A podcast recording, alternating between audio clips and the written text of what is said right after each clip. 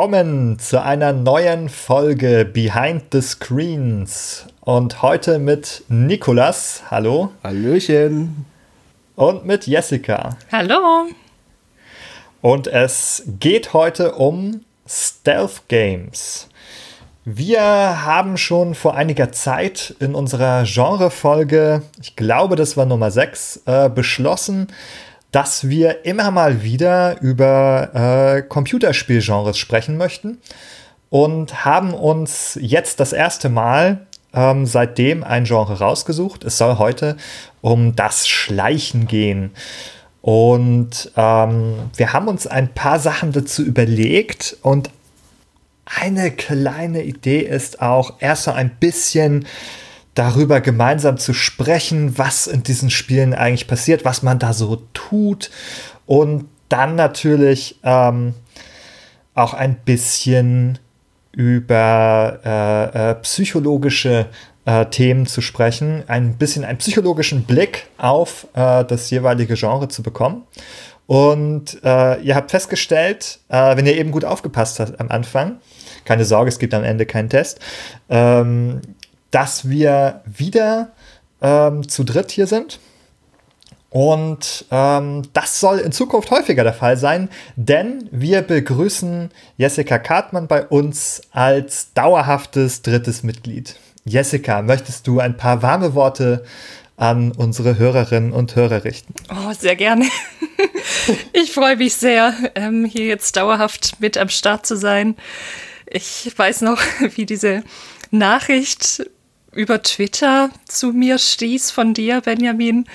Ich war gerade frisch Redaktionsmitglied bei Spielkritik geworden und hatte das getwittert. Und du, Benjamin, hast mir eine Nachricht geschickt und mir gratuliert und schriebst dann, dass du aber auch sehr unglücklich darüber wärst und ja, fast schon ärgerlich. Und ich dachte mir, um Gottes Willen, was habe ich nur, was habe ich gemacht? hast mich voll dran gekriegt.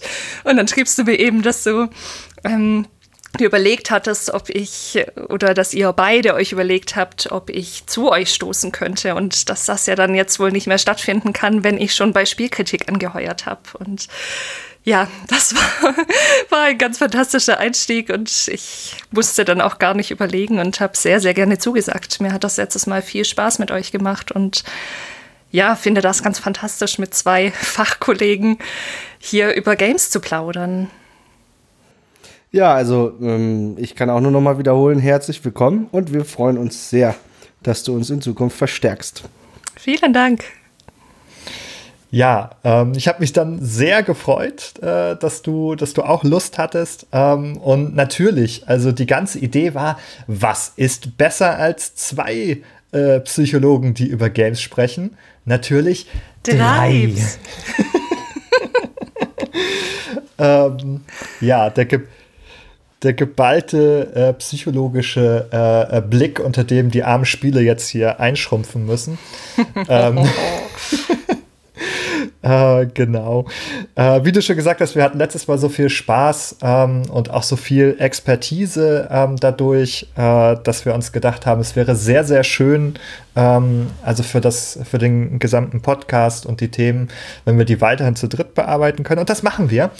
Ähm, und auch wenn du ja damals bei der Genrefolge noch nicht dabei warst, ähm, hast du die ja auch mal nachgehört. Ich habe die davor äh, schon gehört, natürlich, natürlich. Ich habe euch brav gefolgt.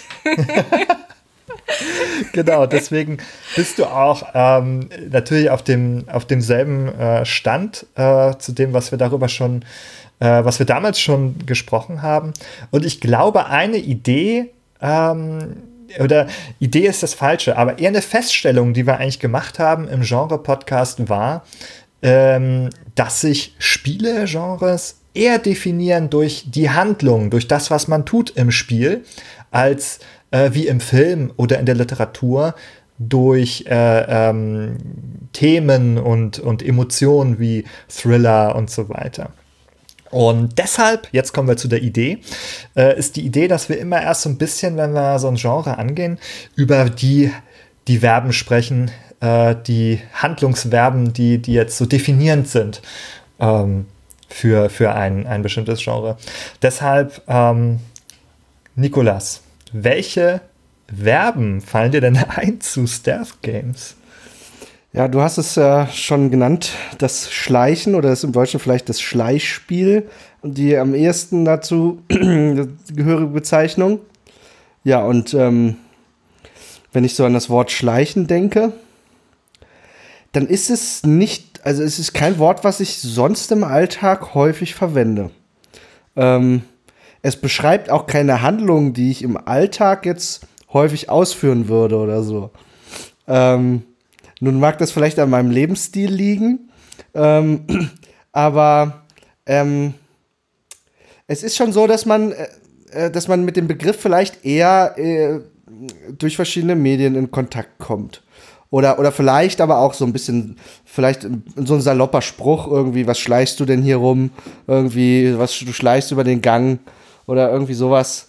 Ähm, aber so richtig ernsthaft äh, schleichen, also seid ihr, also wie sieht das bei euch aus? Gehört Schleichen so zu eurem äh, Aktions... Äh, Fragst du gerade, ob Raum, wir so im Alltag äh, Handlungsschleichen? Ist das Teil eurer Handlungsräume irgendwie schleichen? Ich bewege mich nur schleichend durch die Wohnung. Was denkst du denn bitte? Also Sichtkegel von meinem Hamster zum Beispiel, den muss ich natürlich mit einberechnen, wenn ich mich durch die Wohnung bewege. Ja, also ähm, okay. Also ich bin auch immer noch baff äh, von dieser Frage, ich auch. dass du jetzt ernsthaft so uns fragst, sch ey, schleicht ihr denn so ein bisschen so im Alltag? Schleicht also niemand muss sich oder? selbst belasten, so, das gilt natürlich. Ne? Also wenn das jetzt hier in so Bereiche reingeht, über die ihr nicht reden wollt, ähm, ähm, ja. Ich finde das unheimlich spannend. Ja, also es legt irgendwie schon so ein, so ein shady Lebensstil nahe, wenn man jetzt sagt, ja, also ich schleicht da äh, ab und zu mal irgendwo herum. Ja, man sagt ja auch zum Beispiel so, ähm, spricht manchmal ähm, so abwerten von Personen als Gestalten, die da irgendwo so lang schleichen oder so zum mhm. Beispiel. Also schleichen. Hm. Da sprichst du was an. Also warum sagt man denn Gestalten zu denen? Häufig hat man vielleicht gar keine näheren Informationen zu denen, weil man sieht die gar nicht so genau, weil die schleichen. Also vielleicht äh, sind, liegt ihr Gedi Gesicht im Verborgenen oder so. Ja, und dann, äh, dann, ähm, äh, dann hast du nur die Impression einer Gestalt, vielleicht der, der äußeren des äußeren Rahmens dieser Person, äh, der sich vom Hintergrund abhebt, aber äh, mehr weißt du auch nicht. ja, das sind so die, Mittel, die mittelmäßigen Schleicher. Die richtig guten, die sieht man nämlich gar nicht. Und Mikolos, du hast mit dem Verborgenen ja eigentlich schon fast wieder ein Verb mit reingebracht, nämlich das Verbergen. Also sich verstecken, sich verbergen, vor mhm. Blicken fliehen. Hm, ja, man kann ja etwas verstecken, aber man kann auch sich verstecken. Mhm. Ne? Ja, und äh, beides ist manchmal in Stealth-Games ja gefragt. Also ähm, sowohl äh, sich selbst vor den Blicken möglicher Feinde, äh, feindlicher NPCs oder so zu verstecken, aber auch zum Beispiel Beweise für die eigene Anwesenheit, ähm, die man zurückgelassen hat, die noch zu verstecken. Ob das nun eine ausgeschaltete Wache ist in, in einem Metal Gear Solid Spiel oder ja, ich weiß nicht, was ich da für Beispiele noch einfallen? Ähm ja, äh, viele bestimmt. Aber warum? Warum darf man nicht gesehen werden? Warum muss man sich verstecken? Das ist interessant. Man könnte ja auch, äh, wie sagen wir mal, einen anderen Bewältigungsmodus wählen für eine komplexe Situation in, in vielen anderen Videospielen, in Actionspielen, ein anderes Genre. Äh, dort wird äh, dort wird eine komplexe Situation aufgelöst, nicht durch äh, Schleichen, Verstecken, Verbergen, sondern durch äh, Konfrontation, Aggression, Attacke, Zerstörung, Eliminierung. Und davon unterscheidet sich ja das, äh, das Stealth-Genre, das Schleichgenre schon äh, erheblich. Was passiert denn da so, ähm, wenn man im Stealth-Genre so Blazing Guns vorgeht? Jessica, was sind deine Erfahrungen? das überlebt man meistens nicht lange. Stealth-Games zeichnen sich ja zumindest die klassischen auch meistens dadurch aus, dass du eben nicht der semi-bulletproof Superheld bist, der unglaublich viel einstecken kann, sondern du wirst ja dann ziemlich schnell entdeckt und ähm, erschossen oder anderweitig zur Strecke gebracht. Das heißt, du hast ein sehr, sehr hohes Interesse daran, möglichst ungesehen um die Ecke zu kommen und Menschen oder andere Formen von Gegnern eher zu überrumpeln und zu überraschen und eben nicht in die direkte Konfrontation zu kommen. Ja, mit Überrumpeln und Überraschen hast du auch noch mal zwei äh, sehr gute Verben auch genannt, äh, Sachen, die man so tut. So jemanden von hinten äh, packen äh, oder dem so eins überbraten. Sachen, die man so tut, Benny? Echt jetzt? also, die man in einem Stealth-Spiel okay. so tut. Ja. Ähm, Schleichen ist für zu Hause, aber so überrumpeln, das ist wirklich nur für Spiele.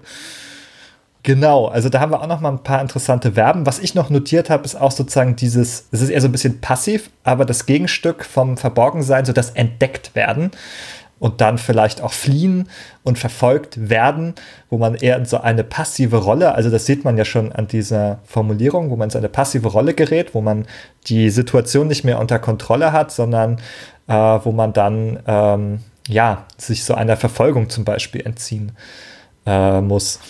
Ähm, mich würde interessieren, äh, ähm, ja, was, mach, was macht denn das mit euch, diese Vorstellung? Ähm, oder vielleicht auch noch mal anders.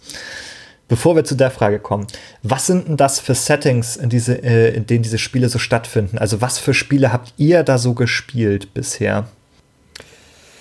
Also ich glaube, dass in vielen Stealth-Games das Setting ein Geheimnis ist womit noch ein anderes wichtiges Wort berührt wäre, was glaube ich für das Genre auch eine wichtige Rolle spielt, das Geheimnis.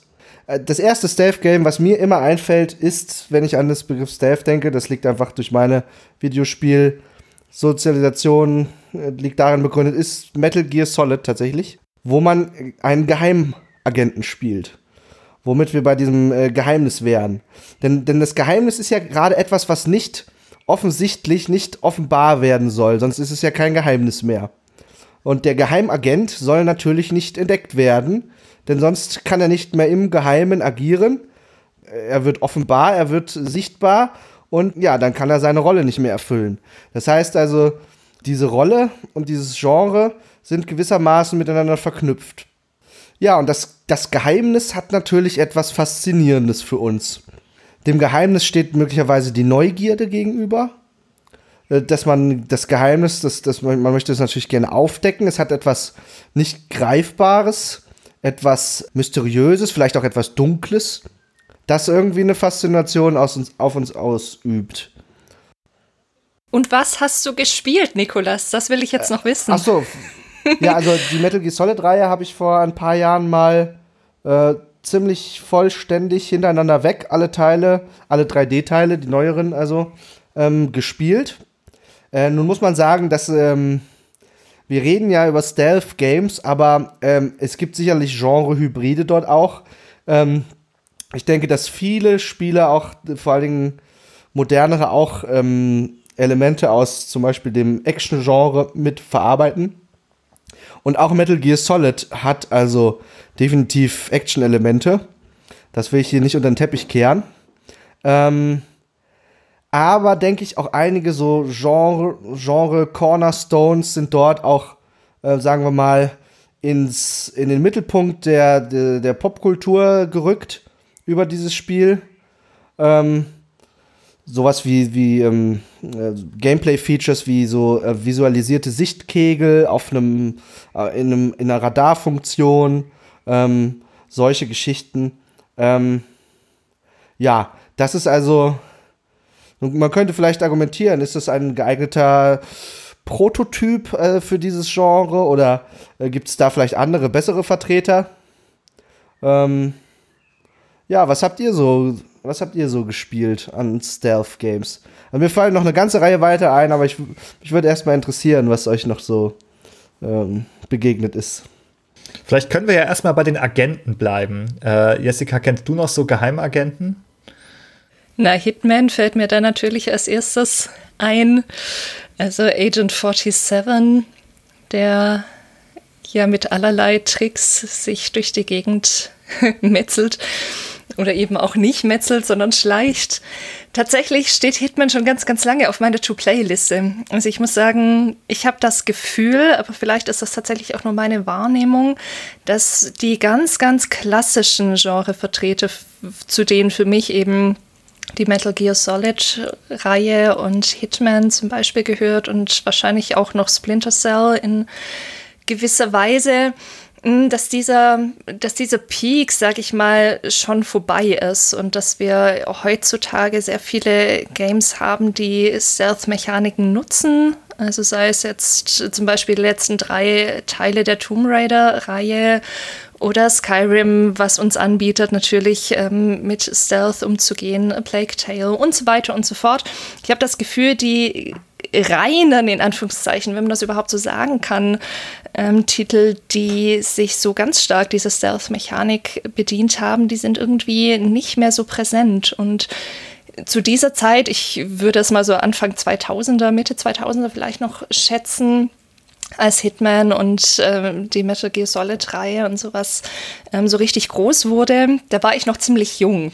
Also ich war da noch keine 18 und ich war brav und wollte dann natürlich nicht so böse Spiele spielen, indem man so, so schlimme Sachen macht. Ich, ich weiß noch, ich habe in den äh, Computerspielzeitschriften dann immer die, die Werbung für die Hitman-Reihe gesehen mit dem Agent 47 vor einer Blutlache mit der Pistole oder mit, mit der Klavierseite und so weiter. Und uh, ich fand das damals, also Rollenspiele metzeln kein Problem, aber das war irgendwie so ein bisschen, war mir mir irgendwie noch ein bisschen fremd und ähm, dann war es gefühlt so ein bisschen vorbei, obwohl ich sagen muss, jetzt eben gerade zum Beispiel die ähm, Stealth-Mechaniken in den letzten Tomb Raider-Teilen haben mir viel Spaß gemacht. Oder auch A Plague Tale. Jetzt ist, glaube ich, mein letztes, was ich so direkt aus dem Ding gespielt habe. Skyrim kann ich, glaube ich, gar nicht äh, ohne Stealth spielen. Also auch wenn ich das versuche, ich lande dann doch irgendwie wieder beim, beim Bogenschützen, der oder hm, bei jemandem, der mit, mit einem Dolch äh, das aus, hat ja tatsächlich also einen mimetischen Stellenwert mittlerweile. Das ist ja ein Meme, dass also die einzig richtige Art, Skyrim zu spielen, der Stealth Archer sei. Ja. ja? Und aber also es ist ja nicht äh, ohne Grund ein Meme geworden, weil dort muss ja äh, jeder muss ja, wenn er das hört, muss quasi intuitiv damit d'accord gehen und das tut er auch nur, weil das offensichtlich einen ganz besonderen Reiz ausübt.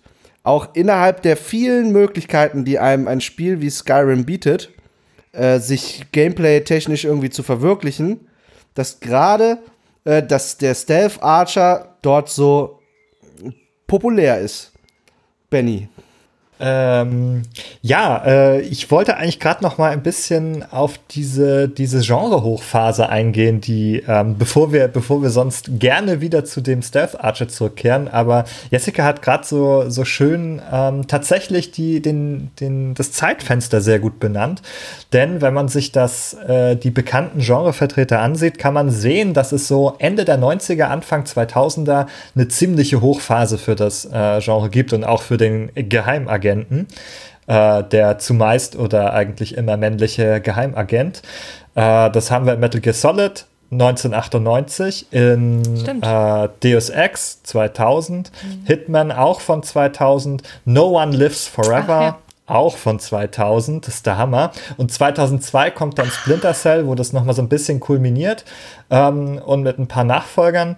Und 2007 mhm. kommt dann irgendwann Assassin's Creed äh, das vielleicht also in den ersten Ausprägungen auch noch sehr viel Stealth hat und heute eben genau diesen Weg gegangen ja. ist, den du auch beschrieben hast, Jessica, nämlich den äh, hin zu einem eher einem, ja, diesem der eierlegenden äh, Wollmilchsau in Sachen Gameplay. Ähm, nämlich Action zu haben, Stealth zu haben, Exploration zu haben, Rollenspiel äh, mittlerweile auch zu haben. Loot und Level. Ähm, Looten und Leveln geht ähm, äh, immer. Genau, das war nämlich in den 2000ern war es absolut nicht drin, nicht in Assassin's Creed und auch in diesen meisten anderen Spielen eher nicht. In Deus Ex vielleicht ein bisschen, ähm, das ist vielleicht auch noch ein Sonderfall. Ähm, das wird ja auch manchmal so eher so diesen äh, Immersive Sim-Genre auch zugeordnet. Darüber werden wir vielleicht ein anderes Mal noch sprechen, weil ich das unheimlich spannend finde. Aber ähm, was ich noch unterschlagen habe, ist übrigens Tenshu. Tenshu ähm, 1998 war nämlich das erste 3D-Stealth-Game. Ähm, das sich jetzt zu, zumindest äh, für mich identifizieren lässt. Vielleicht hat es irgendwas Obskures mal vorher gegeben, aber so unter den großen Vertretern ist das der erste. Äh, vorher gab es eben das Metal Gear ohne Solid in den 80ern, ähm, äh, noch in 2D. Vielen unter Umständen ja. gar nicht bekannt, dass die Serie ihre Wurzeln in den äh, in, in, eigentlich im 2D hat und auf frühen Nintendo-Konsolen und auch einige andere ältere Vertreter zu finden war. Aber ich kenne ich kenn äh, wenige Leute, die mhm. dort diese Teile gespielt haben. Ich glaube, die sind auf der Metal Gear Collection, die ich glaube aktuell immer noch nur für PlayStation 3 erhältlich ist. Sind einige davon erhältlich und möglicherweise auch irgendwie ähm, äh, noch in irgendwelchen anderen äh, Stores zu erwerben, aber sie haben so einen gewissen nischigen Charakter und einen geringen Bekanntheitsgrad auf jeden Fall. Im Vergleich, ja, da gibt es durchaus einen Gap und ähm, der Metal Gear Solid war ja gigantisch erfolgreich für damalige Verhältnisse. Ähm, das ist ja also äh, auch von seiner Inszenierung äh, und so weiter ein gigantischer Sprung gewesen mit äh, der PlayStation 1 damals in 3D. Ähm, ja gut, also heute würde man darüber lachen, aber damals dachte man, man sitzt im Kino, wenn man Metal Gear Solid gespielt hat. Sag mal, Benny, hattest du, hattest du die Thief-Reihe erwähnt in deiner Aufzählung? Ich habe Thief noch ausgespart, ah. denn Thief hatten wir keinen Geheimagenten im eigentlichen Sinne, sondern wir haben es mit einer anderen Gattung zu tun, nämlich dem Dieb. Ja, ähm, der ist, äh, hat einen anderen Grund der Heimlichkeit, äh, nämlich nicht, weil er Spionage betreibt, sondern äh, weil er illegalen Aktivitäten der widerrechtlichen Aneignung fremden Eigentums nachgeht. Thief ist da sehr bekannt. Es gab ja auch noch mal äh, einen modernen Ableger vor äh, wenigen Jahren. Ähm, fallen euch noch andere Vertreter eigentlich mit Dieben ein? Kennt ihr noch andere Diebe in Games? Okay, okay.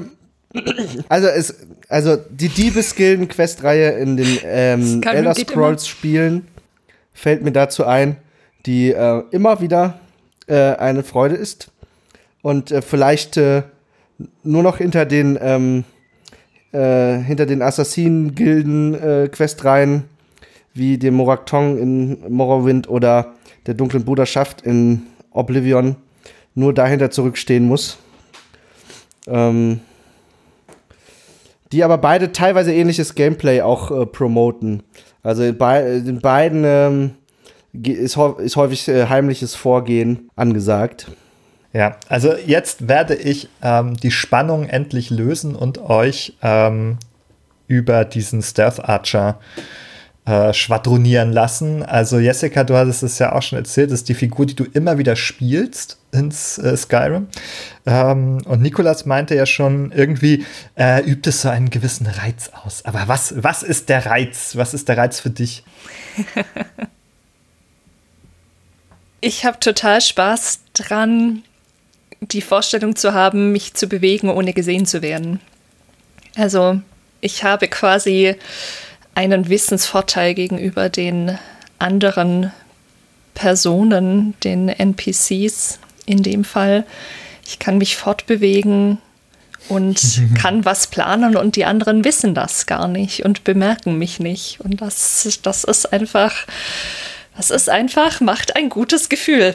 Also gerade wenn man, wenn man jetzt wieder die klassischeren äh, Games äh, zutage zieht oder tatsächlich in Skyrim funktioniert das ja auch ganz gut, wenn du dich in diese Stealth-Richtung entwickelst, hast du ja nicht die körperliche Stärke und die extrem starke Ausrüstung, mit der du Nahkampf, dich Nahkämpfen irgendwie gut ähm, annähern kannst und da irgendwie gut durchkommst. Was heißt, ich bin quasi auf einer körperlichen Ebene unterlegen, aber auf der Wissensebene, sage ich mal, auf der mich heimlich irgendwo durchbewegen, habe ich quasi die Macht. Und diese, die, diese Wechselwirkung oder dieses Gegenüberstehen vielleicht von dem einerseits unterlegen sein und dem anderen aber geistig überlegen zu sein, ist, ist glaube ich, eine, eine ja, ganz Nico, wichtige das ist, Komponente. Das auch so? Spielst, oder, oder spielst du den auch tatsächlich? Äh, ich ich spiele den auch tatsächlich. Ich würze den häufig noch mit so anderen Elementen, damit es nicht langweilig wird und so aus, aus Roleplaying-Gründen. Ähm, aber äh, ich, ich merke, dass ich eigentlich immer zwischen Magier-Charakteren und diesen Stealth-Archern hin und her schwanke. Ähm, während mir die so die klassischen Nahkampf Berserker Ritter äh, Figuren oder so ziemlich äh, ziemlich egal sind. Und also ich kann das nur unterschreiben, was ähm, ähm, was Jessica dazu gesagt hatte. Ähm, diese diese Asymmetrie einerseits. Also in den meisten Videospielen hat man ja nicht nur einen Feind, sondern man hat eine, man sieht sich einer Überzahl von Feinden gegenüber. Ja, und ich glaube auch, dass das hier ganz äh, wichtig ist in dem, bei dem Stealth, bei dem Reiz von Stealth-Spielen, weil ich glaube, in so einem 1 gegen 1 ist es wenig reizvoll, der Schleichende zu sein. Dann erledigt man den Gegner vielleicht. Dann hat man vielleicht sogar das Gefühl, dass man sich irgendwie, man hat sich irgendwie drumherum geschummelt um die Herausforderung, aber wenn, wenn man also ne, sich in einer Überzahl von Gegnern gegenüber sieht, dann erst äh, hat man das Gefühl, ähm, man kann diese, diese Asymmetrie, von der du geredet hast, diese körperliche, die auch durch die, durch die einfach die Überzahl äh, entsteht, dann mit dieser eigenen Asymmetrie des Wissens und der Information äh, quasi kontern. Und äh, wenn einem das gelingt und man sich also äh, erfolgreich gegen so eine Überzahl von Gegnern durchgesetzt hat, nur auf Basis von Informationen, nicht gesehen werden und so, dann, dann fühlt man sich natürlich auch häufig auf eine gewisse Art und Weise smart. Man, man, man meint, den Gegner überlistet zu haben. Ähm, und das, äh, daraus kann man natürlich irgendwie ein positives, positives Gefühl ziehen. Mir wurde das so richtig klar, als ich überlegt habe, diese Stealth-Games haben ja immer was mit Verstecken zu tun und haben in gewisser Weise was von einem Versteckspiel. Und ich habe mich daran erinnert, wie ich als Kind immer Verstecken gespielt habe. Und habe mit meinem Großvater bis kurz vor seinem Tod immer wieder eine Szene besprochen und wir haben uns daran gefreut, wie wir als fünf, also als ich fünf Jahre alt war, ungefähr zusammen Verstecken gespielt haben. Und ich war, war bei meinen Großeltern auf Besuch und fand mich ganz besonders klug, weil wir hatten nicht genau festgelegt, was alles der Bereich ist, in dem man sich verstecken darf. Und meine Großeltern lebten in einem Zweifamilienhaus und es gab also einen Hausflur. Und ich bin einfach vor die Wohnungstür gegangen und habe mich in dem Hausflur versteckt. Und ich kam mir so fantastisch klug vor. Und mein Großvater hat wirklich ehrlich gesucht und gesucht und hat mich nicht gefunden. Und ich weiß nicht mehr, wie es ausging, ob ich das dann aufgelöst habe oder ob er dann doch irgendwann mal rausschaute. Aber dieses Gefühl in dem Moment als Fünfjährige, die ich ja den Erwachsenen in allen Belangen unterlegen war, körperlich, nicht so stark, nicht so groß und so weiter. Geistig als Fünfjährige verstehst du die Welt irgendwie doch einfach noch nicht so richtig gut und so weiter und so fort auf allen Ebenen. Und da an dieser einen Stelle habe ich es geschafft, die Erwachsenen auszutricksen. Und dieses Hochgefühl ist das, das ich auch erleben kann, wenn ich mit so einer Stealth-Geschichte irgendwo gut durchkomme. Dieses, ich bin euch eigentlich unterlegen, aber hier habe ich was geschafft, damit rechnet ihr nicht. Und das ist einfach dieses, dieses mhm, Ja, ich fand das, dieses Beispiel ist schon immer total spannend, ähm, denn als Kind ist man gegenüber den den Erwachsenen und Eltern und Großeltern ja in genauso einer Situation von so einem Mächte-Ungleichgewicht, dass man da natürlich äh, immer äh, unterlegen ist, äh, in fast allen Belangen sozusagen. Man muss immer darauf hören, was die Erwachsenen sagen ähm, hat wenig Möglichkeiten sozusagen sich äh, durchzusetzen und ist immer die unterlegene Partei. Und dann hat man da so beim Verstecken, kann man dann endlich mal sie so richtig an der Nase herumführen, die, die Erwachsenen. Ja, da soll die Mutter aber mal gucken, wo man steckt. Oh, yes. die soll, oh, da, das ist, das ist genüsslich, wenn man da äh, in, äh, hinter die, zwischen den Schranktüren hervorblinzelt und die Mutter ganz ratlos im Raum steht.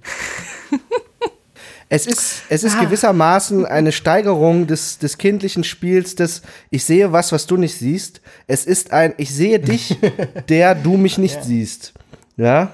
Das ist durchaus das Reizvolle, dass, ähm, weil da hat man ja auch wieder eine Asymmetrie hergestellt. Also ich kann jemanden sehen und weiß genau, was die Person macht. aber die Person weiß nicht mal im Idealfall, dass ich da bin. Und das kann einem, also so als Kind zum Beispiel, aber auch eben beim äh, bei den Stealth Games so eine diebische Freude wirklich ähm, machen, dass man da so eine, eine Überlegenheit hergestellt hat. Ich würde den Punkt sogar noch weiterführen, Benny. Also, du redest von einer diebischen Freude, die durch diese Asymmetrie entsteht, aber diese Situation, ich sehe jemanden, der mich nicht sieht, das ist ja die Situation des Voyeurismus auch, ja. Und möglicherweise sprechen wir nicht nur von einer Freude, sondern auch von einem, von einem gewissen äh, Spannungs- oder Erregungszustand an dieser Stelle. Kommt jetzt drauf an, wo du dich versteckst. Wenn das jetzt im Schlafzimmerschrank deiner Eltern ist, hm. Also ich glaube tatsächlich, dass, ähm, dass voyeuristische Elemente zum Reiz von Stealth-Games dazugehören. Und äh, da muss ich wieder auf, auf, auch auf Metal Gear Solid rekurrieren. Da gibt es also ein bekanntes Easter Egg, dass man dort in einer Szene durch den Luftschacht klettert und durch so Gitter in verschiedene Räume hineinblicken kann, ohne dabei gesehen zu werden. Und sich dort äh, der, der, die Hauptfigur auch unter anderem voyeuristisch ergötzen kann an dem Anblick seines Romantic Interest, die da irgendwie in ihrer Zelle Turnübungen macht. Und äh, dieses Easter Egg findet man also nur, wenn man quasi seinen voyeuristischen Neigungen als Spieler danach geht, dort sich dahin in, durch den Luftschacht dorthin bewegt, hinklettert und dann dort durch das Gitter schaut und dann be belohnt wird mit dieser ähm, sexuell unzweideutigen Szene. Also wir können das ja sogar ein bisschen allgemeiner fassen, dieser Blick ähm, von außen ins Private. Also vielleicht ja nicht nur, das muss ja vielleicht auch gar nichts äh, Sexuelles sein, aber es kann ja auch einfach eine private oder anders intime Situation sein. Zum Beispiel, wenn man durch den Lüftungsschacht auf die Toiletten blickt und da jemand äh, gerade ähm, auf der Toilette sitzt oder sowas zum Beispiel. Und du willst mir nicht erzählen, dass das nicht auch sexuell ist? Also ganz ehrlich, also wenn da jemand einen abseilt auf der Toilette, Nikolas, dann ähm, das kann ich nicht nachvollziehen aus meiner Perspektive. Aber es weiß nicht, möchtest du aus deiner Perspektive etwas anderes darüber berichten? nein, nein, Äh, nein, nein. Ich, ich, ich muss da an äh, ein ähnlich, ein, ein ähnliches gestaltetes, Wo bin ich hier gelandet? ein ähnlich gestaltetes äh, komödiantisches Easter Egg, auch aus Metal Gear, äh, denken, wo man auch tatsächlich äh, feindliche Genomsoldaten beim äh, Blase entleeren erwischen kann ähm, und überraschen kann, auch durch so einen Lüftungsschacht. Genau, ja, das hat auch eher was, was Ähm, Komödiantisches, auch ja. ähm, wenn man da Leute irgendwie bei, bei etwas erwischt, quasi so, die, äh, äh, was vielleicht albern ist. Ähm, Vielleicht kann man sich ja darauf einigen, dass, dass das voyeuristische Element auch einfach das sein kann, ich sehe was, was ich nicht sehen soll. Also völlig unabhängig davon, ob das jetzt was äh, mit sexuellem oder ähm, anderem Inhalt ist. Und dass das eben schlussendlich auch wieder diese Power Fantasy beflügelt. Also ich kann was sehen, was ich nicht sehen soll. Und zur Krönung des Ganzen wissen die anderen noch nicht mal, woher dass ich das sehe. weiß man denn, dass man etwas nicht sehen soll? Ha, das ist ja der Reiz des Verbotenen und äh, da wird es wohl Hinweisreize geben für ein Verbot. Zum Beispiel das klassische Schild an einem Zaun, do not. Ja, oder auch Zäune, ne? Zäune zum Beispiel, also stark eingezogene Grenzen, die schon ihrer Struktur nach darauf hinweisen, dass äh, man da eigentlich nicht hin soll oder kann. Und ähm, dann ist es ja auch vielleicht, ähm, stelle es in den Raum, wieder so ein Reiz des Verbotenen auch, zu sagen, ich kletter jetzt einfach über den Zaun, ich schneide da jetzt einfach ein Loch rein. Ähm, und also, äh, ne, wie die Figur des Geheimagenten, die ständig etwas tun muss, was eigentlich verboten ist. Also ich denke da auch der Reiz des Verbotenen, da denke ich auch an so eine äh, kindliche Szene. Äh, vielleicht äh, kann der, sich der ein oder andere davon, entweder von den Zuhörern und Zuhörerinnen oder von euch identifizieren. Der, der Schleichakt, der nächtliche Schleichakt zum Kühlschrank oder zur Süßigkeitendose, der den Reiz des, den Reiz des Verbotenen hält. Ja, also äh, zumindest in Haushalten, in denen Süßigkeiten irgendwie streng reglementiert sind. Und der, also mit, mit Versuchen äh, der Entdeckung zu entgehen, Ähm, genau, also so eine Art, also da vielleicht ein eigenes, äh, ein Real-Life-Stealth-Game. Ähm. Mhm. Weil ich hatte ja vorher abgestritten, dass das Schleichen zu meiner Lebenswelt gehört, aber wenn ich so überlege, also diese, da. Ah, nachts im Kühlschrank. Das, äh, da vielleicht schon Wenn es so um den verborgenen, geheimen Griff in die Keksdose geht. Ja, und so Geheiminformationen für die Regierung, das ist ja auch nichts anderes als so eine sehr politische Keksdose. ja. ähm, ja, okay. Äh, ich finde so diesen, diesen Ansatz von, also A, das Verbotene und auch das voyeuristische ähm, Element äh, eigentlich ganz, ganz spannend äh, daran. Ich würde aber ähm, nochmal auf eine, auf eine andere ähm, in eine andere Frage hineingehen. Und zwar würde mich interessieren, ob ihr auch denkt, ähm, das ist ein bisschen eine These von mir, dass Stealth eine Art von Power Fantasy sein kann. Also erstmal, was ist eine Power Fantasy und glaubt ihr, dass ähm, Stealth das bietet? Ja, ich, also ich denke, wir haben, sagen wir mal, dieses Thema berührt, indem wir über diese, dieses berauschende äh, Gefühl geredet haben, ähm, zum Beispiel einer Überzahl von Gegnern gegenüber zu stehen. Ähm, und diese zu überwinden, der Akt des Überwindens ist ja ein Akt der Macht, der Dominanz auch gewissermaßen. Äh, bloß halt eben auf einer vielleicht äh, intellektuellen Ebene oder so, dass man sich eben, dass man sich als schlauer als die erwiesen hat, sich an denen vorbeigeschlichen hat, einer Konfrontation aus dem Weg gegangen ist und so weiter. Äh, in dem Fall äh, wäre es also äh, Power nicht im Sinne von körperlicher Kraft, sondern äh, Dominanz durch Intellekt letztendlich vielleicht. Jessica? Ja, das ist ja tatsächlich auch das, was, äh, was die Stealth Games eben von anderen Spielen, die uns vielleicht auch eine Power Fantasy bieten, wie es in Rollenspielen, in denen wir vielleicht eher körperlich äh, im Nahkampf zum Beispiel tätig sind, ähm, darstellt. Also, dass wir da eben tatsächlich eher auf einer geistigen Überlegenheit uns ausruhen können im Stealth. Also ich muss meine Umgebung beobachten, ich muss mir Pläne machen, ich muss schauen, wo laufen die Wachen lang, wann gibt es eine günstige Gelegenheit, mich da irgendwo äh, durchzuslippen und so weiter und so fort. Also ich glaube, es ist eine andere Form von Power Fantasy als in vielen anderen Genres, aber ja, also ich würde definitiv auch sagen, das ist eine Power Fantasy. Also ich finde, du sprichst da einen ganz interessanten Punkt an, weil welche Power, welche Kräfte, welche äh, Fähigkeiten müssen wir denn nutzen in so einer Stealth-Situation? Das finde ich ganz interessant, sich da mal äh, sich einen Moment Zeit zu nehmen, um darüber nachzudenken, auf welche Fähigkeiten und Befähigungen wir als Menschen denn zurückgreifen, wenn wir uns in einer solchen Schleichsituation befinden. Also zum einen muss ich ein Verständnis davon haben, ähm, was andere Personen, die in meinem Aktionsradius sind, sehen und was sie nicht sehen können.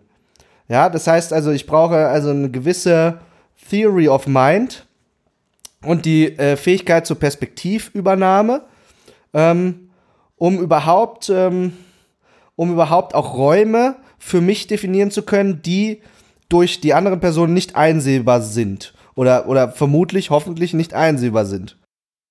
Vielleicht noch mal kurz an der Stelle für unsere Zuhörer und Zuhörerinnen, die den Begriff Theory of Mind vielleicht nicht kennen. Das ist einer, der in der Psychologie tatsächlich sehr häufig, vor allem im Kontext der Entwicklungspsychologie, benutzt wird und der das Alter oder so im Alter von vier, fünf, sechs Jahren ungefähr langsam auftaucht, wenn wir uns anschauen, wie Kinder die Welt verstehen.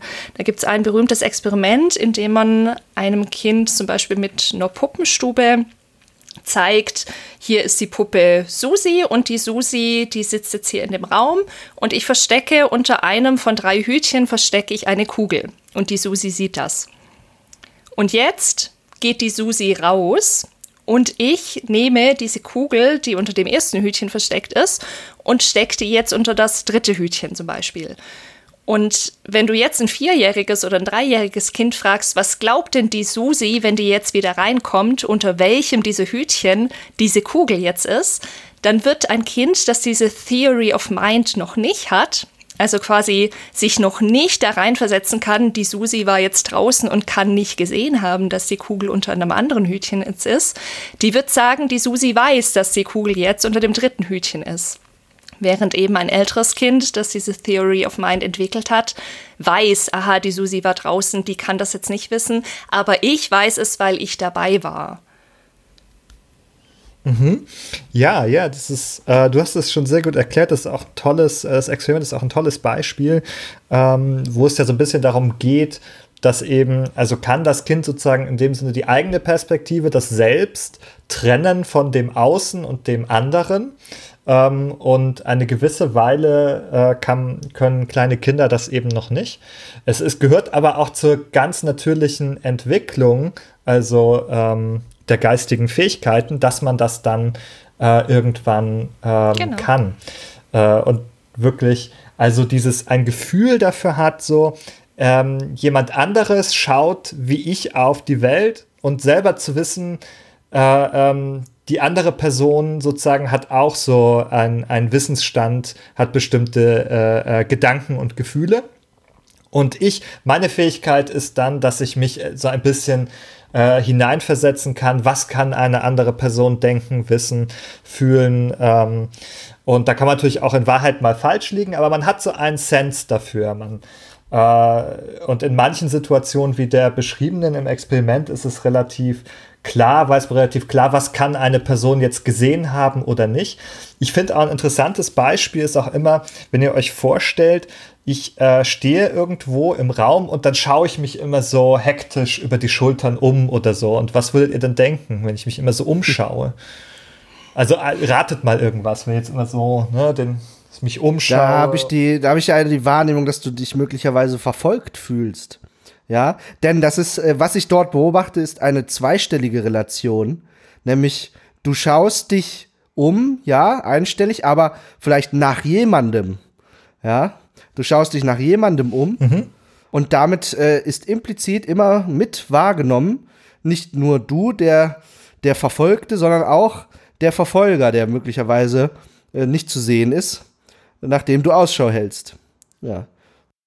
Genau, du erwartest irgendein Event. Ich wollte es ich da kurz erläutern, nur das, was das Interessante ist aus meiner Sicht, nämlich, dass dann, dass ihr ja etwas seht an mir, das eigentlich nicht beobachtbar ist. Also verfolgt sein, wenn ihr jetzt da keinen anderen Menschen seht, gibt es eigentlich keine Veranlassung. Also man äh, physiologisch äh, drehe ich nur meinen Hals oder die Augen so ein bisschen. Ähm, das kann alles Mögliche bedeuten, theoretisch. Ähm, und trotzdem gibt es sozusagen also da so bestimmte Indikatoren, die einen dazu verleiten, halt relativ unmittelbar sowas wahrzunehmen, wie jemand fühlt sich verfolgt oder jemand sucht etwas. Ne? Wenn jemand so in den Taschen kramt, das kann alles Mögliche bedeuten, aber man unterstellt dann der Person das Und also Suchen diese, sagen wir mal, diese Befähigung des menschlichen Geistes aus eigentlich simplen äh, Wahrnehmungscues solche hochkomplexen Perzepte ähm, zu aktivieren, zu generieren, die machen sich ja Videospielentwickler auch zunutze.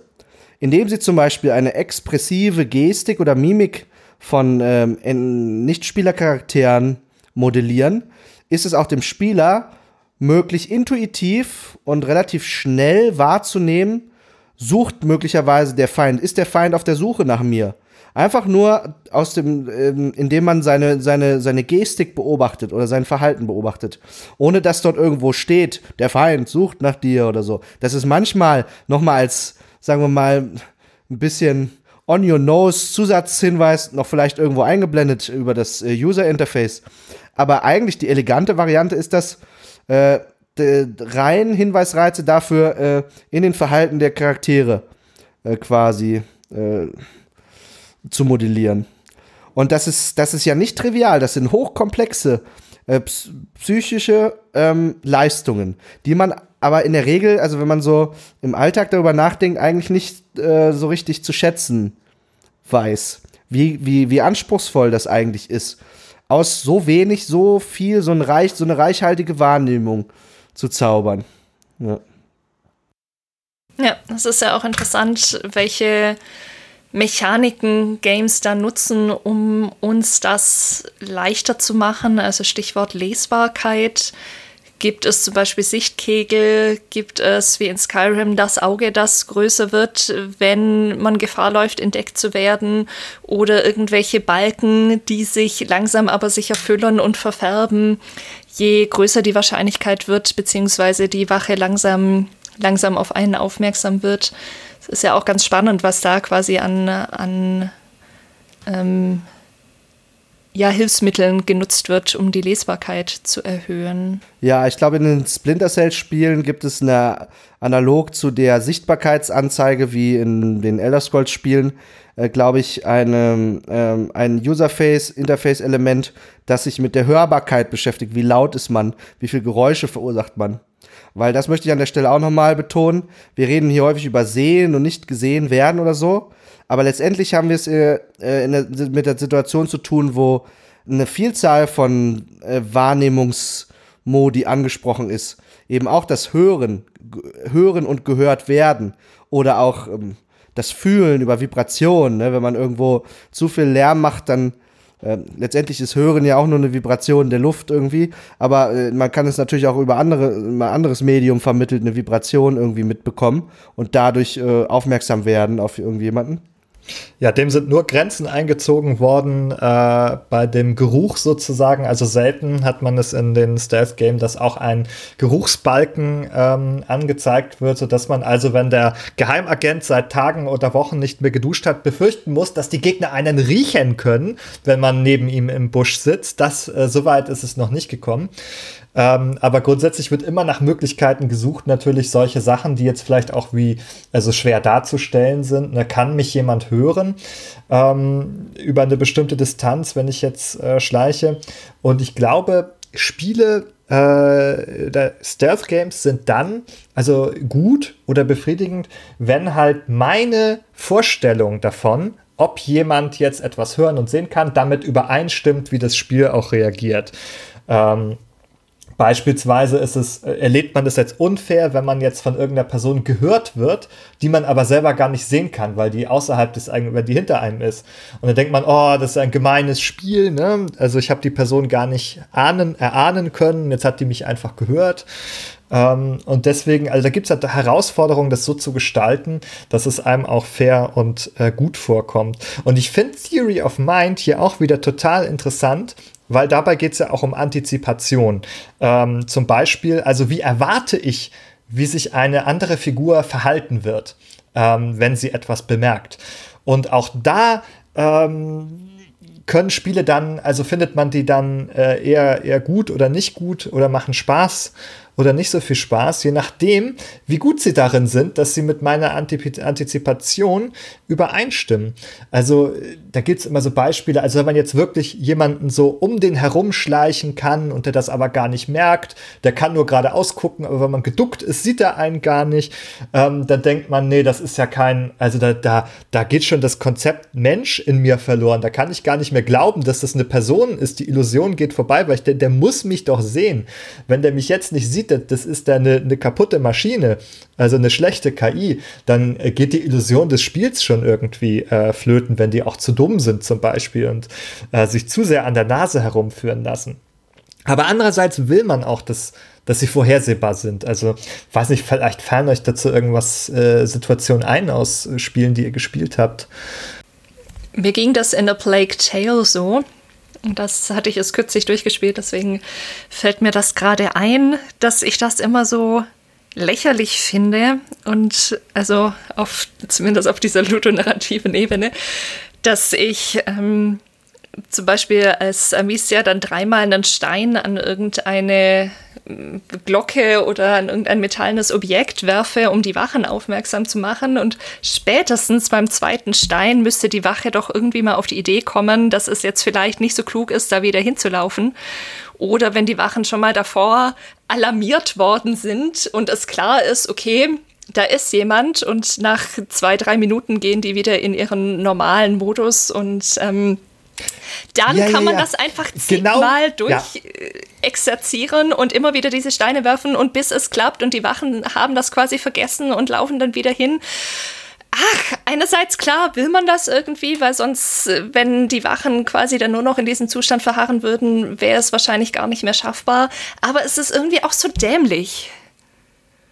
Mhm. Es wird so mechanisch. Also das ist genau der. Kipppunkt, äh, wo du sagen kannst, äh, das sind doch, das sind ja KIs. Ich weiß, äh, da, da, denkst du ganz mechanisch yes. darüber, dass das sind die KIs, die da rumlaufen, die nimmst du nicht mehr als mhm. Personen wahr, sondern die manipulierst du nur noch als, als KIs, die da durch, durch den virtuellen Raum laufen.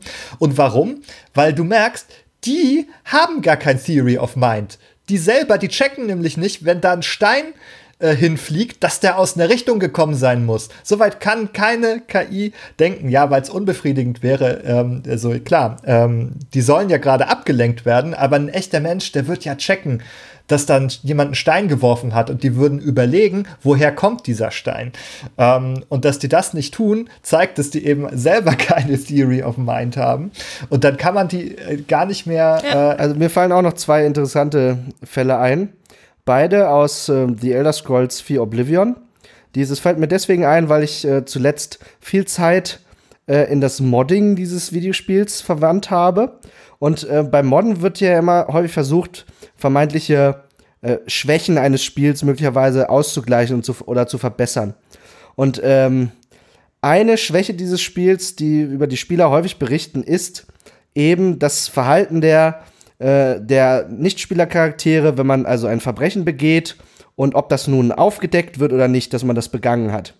Und ähm, dort jeder Spieler, der das Spiel gespielt hat, äh, sah sich bereits einer kaiserlichen Wache gegenüber, die einen festnimmt für ein Verbrechen, was diese eigentlich unmöglich beobachtet haben wird können. Und das hat, äh, das hat mehrere teils sehr skurrile Gründe. Äh, die in der Programmierung dieses Videospiels liegen und in der KI.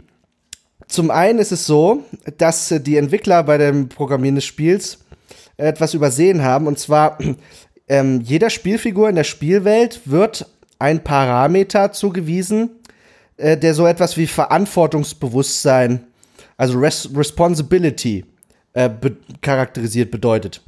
Und leider haben die Entwickler auch Wildtieren äh, so einen Wert zugewiesen. Und was der bewirkt, ist, dass auch Wildtiere Zeugen deiner Verbrechen werden können und dich quasi an die Wachen melden können. Also das ist nicht sichtbar, aber also das Spiel, ähm, äh, das Spiel, äh, die, die Wachen nehmen nur wahr, okay, ein, eine Figur mit Verantwortungsbewusstsein hat ein Verbrechen beobachtet und ob das nun tatsächlich ein Mensch war oder eben ein Wildschwein oder so, ist dann für das Spiel egal. Und so kann es sein, dass man also für Verbrechen dann verhaftet wird, deren einziger Zeuge eigentlich nur irgendwie ein Reh war oder so. Ähm, da kriegt ein Vögelchen, hat mir geflüstert, eine ganz neue oh, Bedeutung. Ja. Gut, und wir rufen gut. in den Zeugenstand. Ja. Das Wildschwein. Ja. Also da gibt es diverse Modifikationen dieses Spiels auch. Äh, eine sehr populäre heißt zum Beispiel No Psychic Guards. Keine Psycho-Wachen, die also quasi aus deinen Gedanken lesen können, dass du ein Verbrecher bist. Ähm, ja, also fand ich sehr interessant. Ähm. Mir fiel noch was ein in, in, zu, zum Thema Dämlichkeit von Wachen und wo es dann irgendwann auch echt grenzwertig wird. In den letzten Tomb Raider-Teilen gibt es die Möglichkeit, dass du Leichen präparieren kannst. Da kannst du quasi so einen kleinen Zünder dran machen, der dann so blinkt. Und was alle Wachen einfach immer tun, ist, sie laufen dahin, schauen sich diese Leiche in aller Ruhe an, bis dann dieser Zünder irgendwie hochgeht und äh, sie dann mitnimmt. Und das ist ja auch so ein Fall, der super unwahrscheinlich ist, dass, dass eine Wache, die dann eine Leiche da irgendwo liegen sieht, sich die erstmal in aller Ruhe anguckt, warum das denn so blinkt und ah, da ist jemand tot. Okay, das bedeutet jetzt natürlich auch nicht, dass der Mörder hier jetzt irgendwie um die Ecke ist und dass das Blinken irgendwas damit zu tun haben könnte. Hm, das ist es ist so ein zweischneidiges Schwert, weil ich muss gestehen, jedes Mal, wenn das dann funktioniert, freue ich mich trotzdem diebisch, wenn, wenn dann die, die, die Wache dahin läuft und ja, ja. und dann da irgendwie in die Luft geht, das ist, ist auch fantastisch und gleichzeitig ist es irgendwie so dämlich. Und ich finde ich find dieses Spannungsfeld irgendwie total interessant. Das wird mir gerade erst so bewusst, dass es, dass es einerseits unglaublich dämlich ist und man sich ärgert und andererseits aber irgendwie, also zumindest bei mir, ich mich da irgendwie doch auch drüber freuen kann, wenn das dann funktioniert. Ich habe das Gefühl, dass da sogar ein bisschen ludonarrative Dissonanz drin steckt. Also ja. die, die Dissonanz äh, zwischen dem, was so spielerisch passiert und was erzählerisch passiert. Mhm. Ähm, weil spielerisch ähm, ist es für mich sehr klar. Da, natürlich nutzt du nutzt halt geschickt das, die Systeme aus. Du, du, du trickst die Figuren aus mit Mechaniken, die du gelernt hast. Du weißt, wenn ich da eine quasi die, die Leiche vermine, dann wird er da vorbeikommen und dann kannst du ganz klug so die Fallen auch in einem Raum platzieren, dass du da die Leute ausschaltest, bevor die da zu dir kommen. Aber erzählerisch auf der erzählerischen Ebene wird es dann total abstrus, weil die Figuren sich dann ähm, überhaupt nicht wie Figuren verhalten, sondern die tun total unlogische ähm, und unkluge Sachen. Und das könnte man von ihnen gar nicht erwarten eigentlich, wenn man sie jetzt ernst nehmen würde. Und ja, vielleicht ist es auch ein Fall, ein Spezialfall von so ludonarrativer Dissonanz an der Stelle. Ja. Definitiv. Ja, also ich erinnere mich da auch, also jetzt auch noch mal eine Anekdote beizusteuern an Splinter Cell. Ähm, das war auch also ein lustiger Moment. Also erstmal, wenn dann jemand bemerkt hat, dass das was passiert ist, vielleicht hat man ein Licht ausgeschossen oder vielleicht hat man auch ein, äh, Kollegen umgebracht von der Wache und dann läuft er so rum und dann äh, ruft er so mit seinem russischen Akzent so, komm raus, damit ich dich sehen kann. Und das ist, also es ist halt so, so komödiantisch schon so, ne? Und, der, und dann aber, und dann läuft er so eine Weile, ne? Es geht so 10 Sekunden, vielleicht 20 und irgendwann, der findet einen nicht, ne? Man hat sich ja gut versteckt im Schatten und irgendwann ähm, dreht er sich so um und sagt, oh naja, war wohl nur ein Schatten. Kein Schatten ohne etwas, das einen Schatten wirft, aber das scheint ihn ja, ja nicht zu beunruhigen. Ja, es ist einfach, also daran erinnere ich mich immer wieder, weil es so lustig und skurril war. Fantastisch, Ben, mach das bitte öfter. Aus Spielen lustige Sachen zitieren oder äh, russischen Akzent imitieren. Beides oder beste Kombination. da muss ich mal wieder Splinter Cell spielen, ja. Ähm, natürlich, äh, das muss man auch in Frage stellen, aber natürlich sind das alles irgendwie Osteuropäer und russische Leute, die da die bösen Terroristen sind. Äh, die haben alle russischen Akzent gehabt.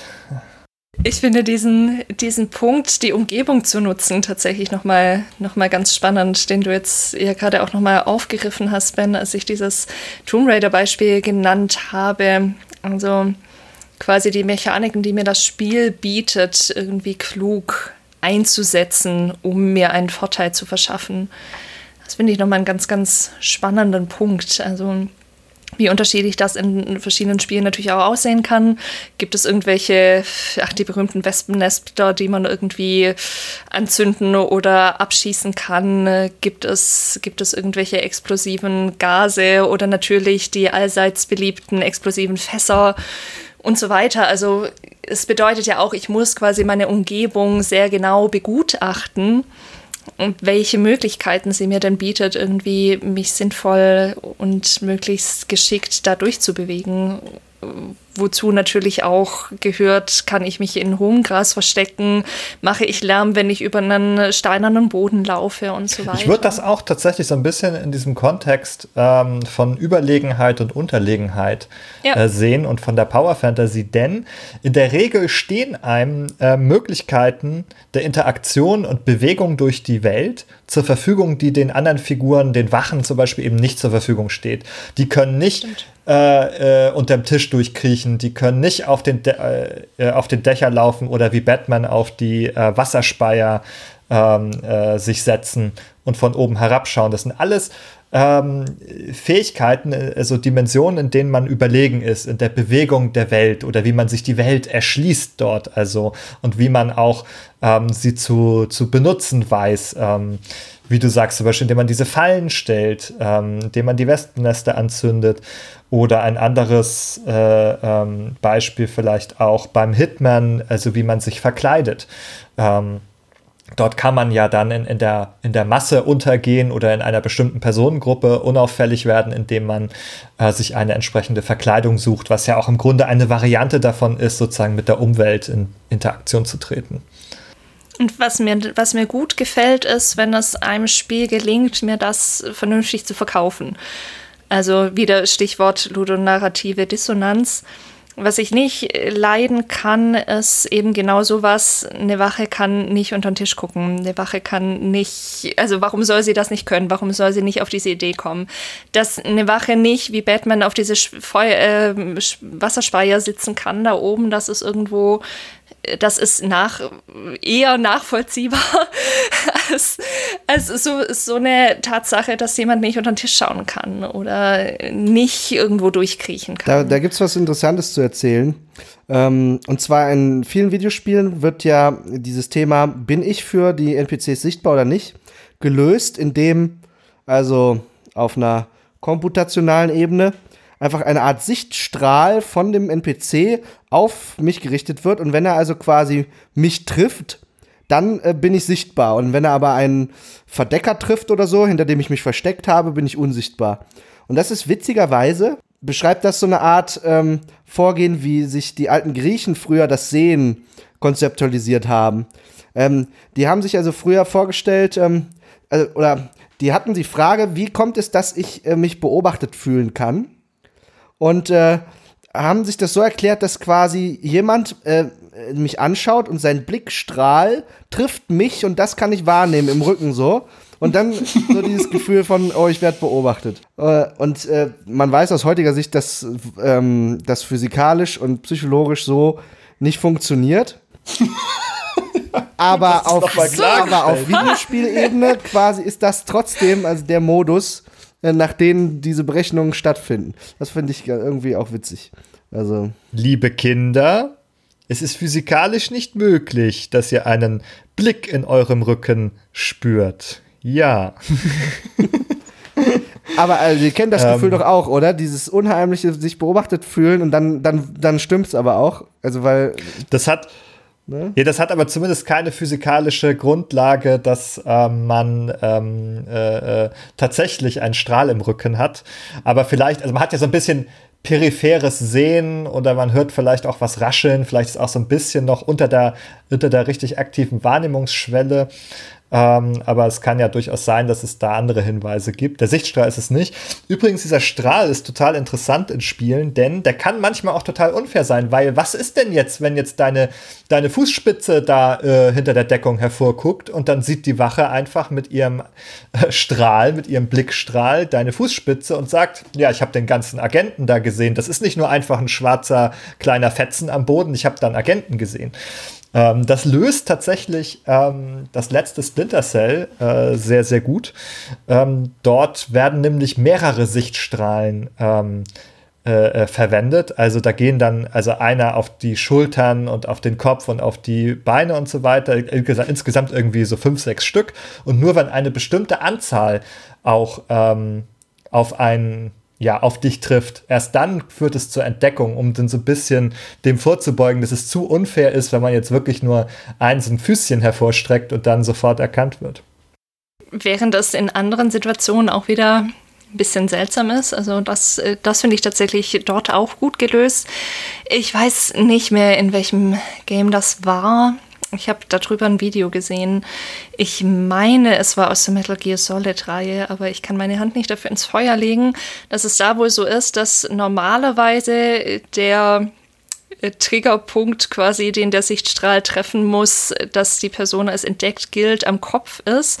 Aber sobald du in einer Situation bist, in der du irgendwie über eine Kante drüber pieken musst, also sei es jetzt irgendwie mal kurz in ein Fenster reinschauen oder sowas, dann wandert dieser Punkt auf den Brustbereich, dass du quasi diese Möglichkeit hast, da reinzuschauen und trotzdem unentdeckt zu bleiben was irgendwie, ah, finde ich auch nur so mittelgut gelöst ist, weil wenn ich jetzt als Wache an einem Fenster stehe und da Ausschau halte, dann würde ich sehen, wenn da ein Kopf mit Augen irgendwie auftaucht und reinschaut. Nur ein Sorry, Schatten. Also, nur ein Schatten. Klar, es wäre super unbefriedigend, aber das ist dann irgendwie wieder, äh, wieder diese, dieser Mittelweg der, der da gefunden werden muss, zwischen was ist denn da noch irgendwie realistisch und macht Spaß und was ist irgendwie auch einfach doof. Also ich finde das, find das immer noch schwierig und da finde ich die von dir angesprochene Lösung tatsächlich auch ziemlich elegant, zu sagen, es müssen einfach mehrere Punkte sein. Ich kann nicht unbedingt an der Fußspitze erkennen, dass das ein Agent ist, aber wenn dann die Schulter irgendwie noch dazu kommt, okay.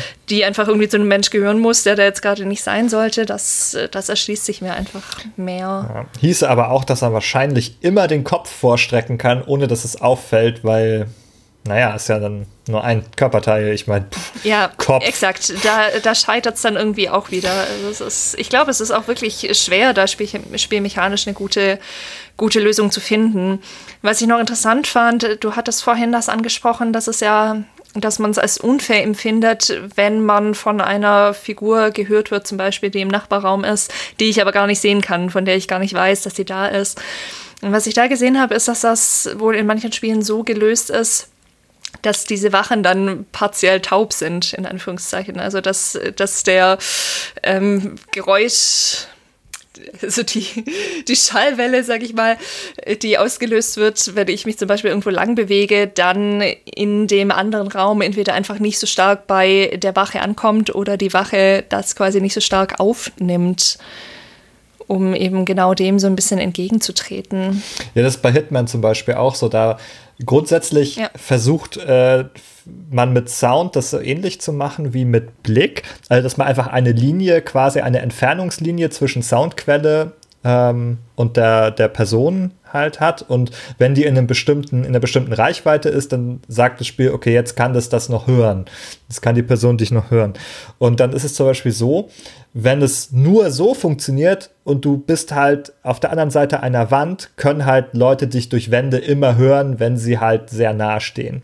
Und was Hitman zum Beispiel macht, ist, dass halt ähm, diese, diese Linien nicht eben direkt gezeichnet werden, Luftlinie, sondern die müssen tatsächlich äh, die, den, Weg, den Fußweg zurücklegen, den man auch sozusagen laufen müsste, um die Figuren zu erreichen.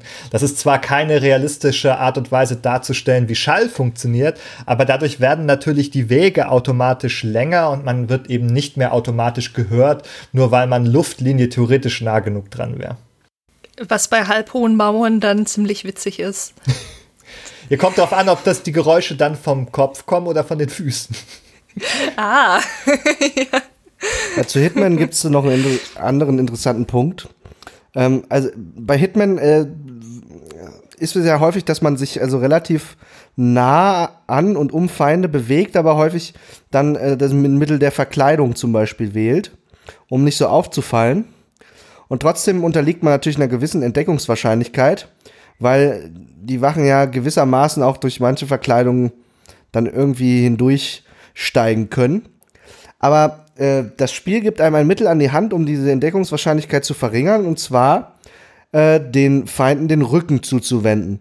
Und das finde ich interessant, weil das macht äh, sehr viel Sinn, denn ähm, äh, was durch das, äh, den Rücken zuwenden passiert, ist, dass man das Gesicht nicht mehr sehen kann.